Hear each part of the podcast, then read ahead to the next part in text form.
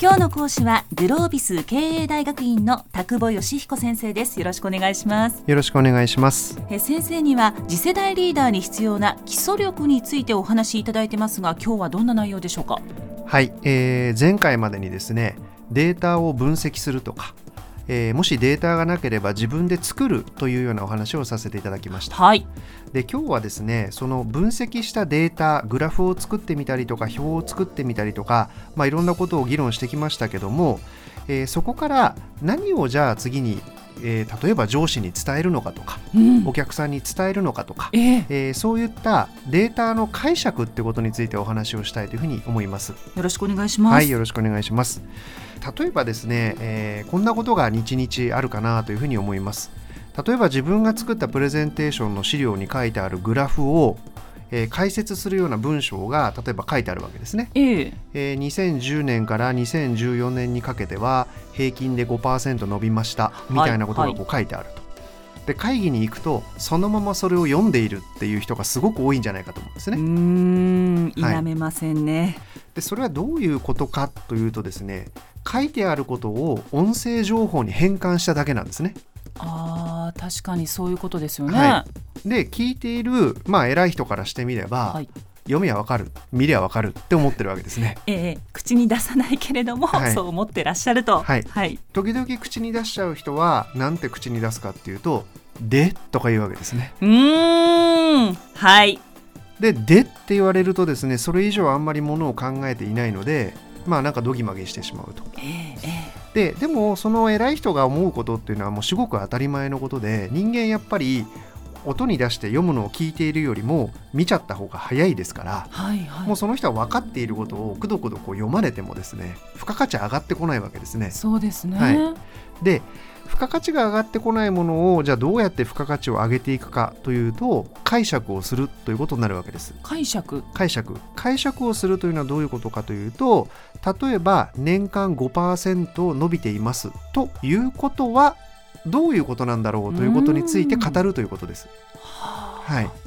えー例えばですね野球をちょっと例に挙げてみたいというふうに思うんですけども、例えば、えーアナウンサーの方がですね第1球150キロのストレートをインハイに投げましたうんで例えば言ったとしますねええ150キロのストレートのインハイというのは全部これファクトなわけです。ああそうですねそうですねはいで解説者の方は何を喋るかというとなぜ1球目に150キロのインハイを投げたのかっていうことの意図とかええええ目的とかを語るわけですね。そうですねうん、でこれを聞いてるのが楽しいはずなんです。ああなるほどだから1球目そこ投げたのかみたいな。つまりですね1球目はこんなボール2球目はこんなボールっていうことだけを淡々と言われてたらですね全然面白くもなんともないわけですよね。はいなのでなのうん実況中継ではなく解説を語るっていうんですかね解釈を語るっていうところがものすごく重要になるわけでプす。レゼンの時にははい、はい、で例えばビジネスについて置き換えてみればですね4年間で例えば2008年から2012年にかけてですね200店舗から600店舗ぐらいまでとあるお店が店の数を伸ばしたとしましょう。ええで一番良くないのが部長とこの店は2008年から2012年の4年間でえー200店舗から600店舗に急に店の数を伸ばしていますっていうのが一番良くない話ですねああファクトだけを語ったってことですね、でこれでは全く付加価値が上がってこないんですねでもちょっとひねってみましょうと4年間で400店舗の店を出したとするならば、1年間にどれぐらい出してたかとうん単に割り算すればいいですよね、ええ200店舗から600店舗っていうことであれば1年間に100店舗店を出してたってことです、そうですね、はい、平均すればですよ1年間に100店舗ってことは3日に1店舗店を出してるってことですうんね、うんうんうんはいで3日に1店舗店を出してるってどういうことかというと店を出すってどんな場所に出そうかなっていうことをざっくり考えてええでその道をこう通る人の数とかをこうカチカチカチカチカチってはい数えてうんであここがいいっていうことで不動産屋さんと契約をしてうん内装をやって外装をやってそこで働いてくれる人を雇用してうんトレーニングしてでチラシ作ってはいキャンペーンみたいなええええこれ3日に一遍やってるわけですねうわそれを考えたらすごいですねすごいですねこのお店ははいそうするとこの店はそれを3日に一遍やってるってことはおそらくものすごくそういうことをさっささっさとやってしまうノウハウマニュアルそういうものをきっと持ってるだろうなるほどもしくはええお店を作るって今言ったみたいにいろんなことしなければいけませんからお金かかりますよね。はいということはいちいちそれをやるために銀行にお金借りてるってのも考えにくいのでやっぱりある程度キャッシュを持ってる会社だろううーんもしくはそれを3日に一遍ぐるぐるぐるぐる回すほどの力量を持っている社員を結構な数抱えてないと無理だよねとか。優秀なスタッフが多いというところまでたどり着けちゃう、はい、でじゃあこんなお店がですよ今は例えば福岡でやってるけどもええじゃあ大阪に進出してくるかもしれないとかいう情報が来たら大阪で同じような商売してる人は何を考えなければいけないのかってことですよね。はあ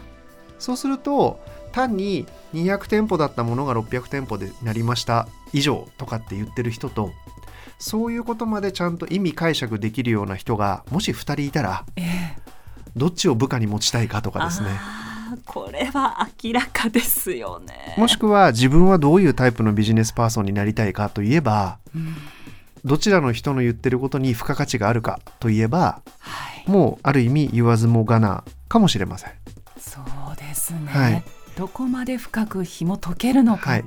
でほとんどの場合は情報を右から入れて左に出しちゃってることっての多いと思うんですね。ええ例えば円が100円から105円になりました株が1万6000円だったものが1万4500円になりましたうんあそうで右から左に抜けるはいこういうことを癖にぜひしていただきたいんですけどもってことはどういうことだろう僕にとって僕の会社にとって私にとって私の会社にとってっていう質問を自分に投げかける癖をつけていただきたいんですよね。それが解釈力を高めるもう一番近道だというふうに思います。もう日々起こるすべてのことに対して疑問を持投っげかてけみるるということはどういうことなんだろうと。はいそれでは先生今日のまとめをお願いしますはい、えーデータをですね音声にして伝えるだけでは付加価値が、えー発生しません。ということはどういうことなんだろう数字が動いたってことはどういうことなんだろう数字が増えた減ったってことはどんなことなんだろうどんなことを意味するんだろうということをぜひご自身の頭で解釈をしてそしてそれを情報発信するような、えーそんなことに努めていただけたらなというふうに思います。今日の講師はグロービス経営大学院の田久保義彦先生でしたありがとうございましあたりがとうございます。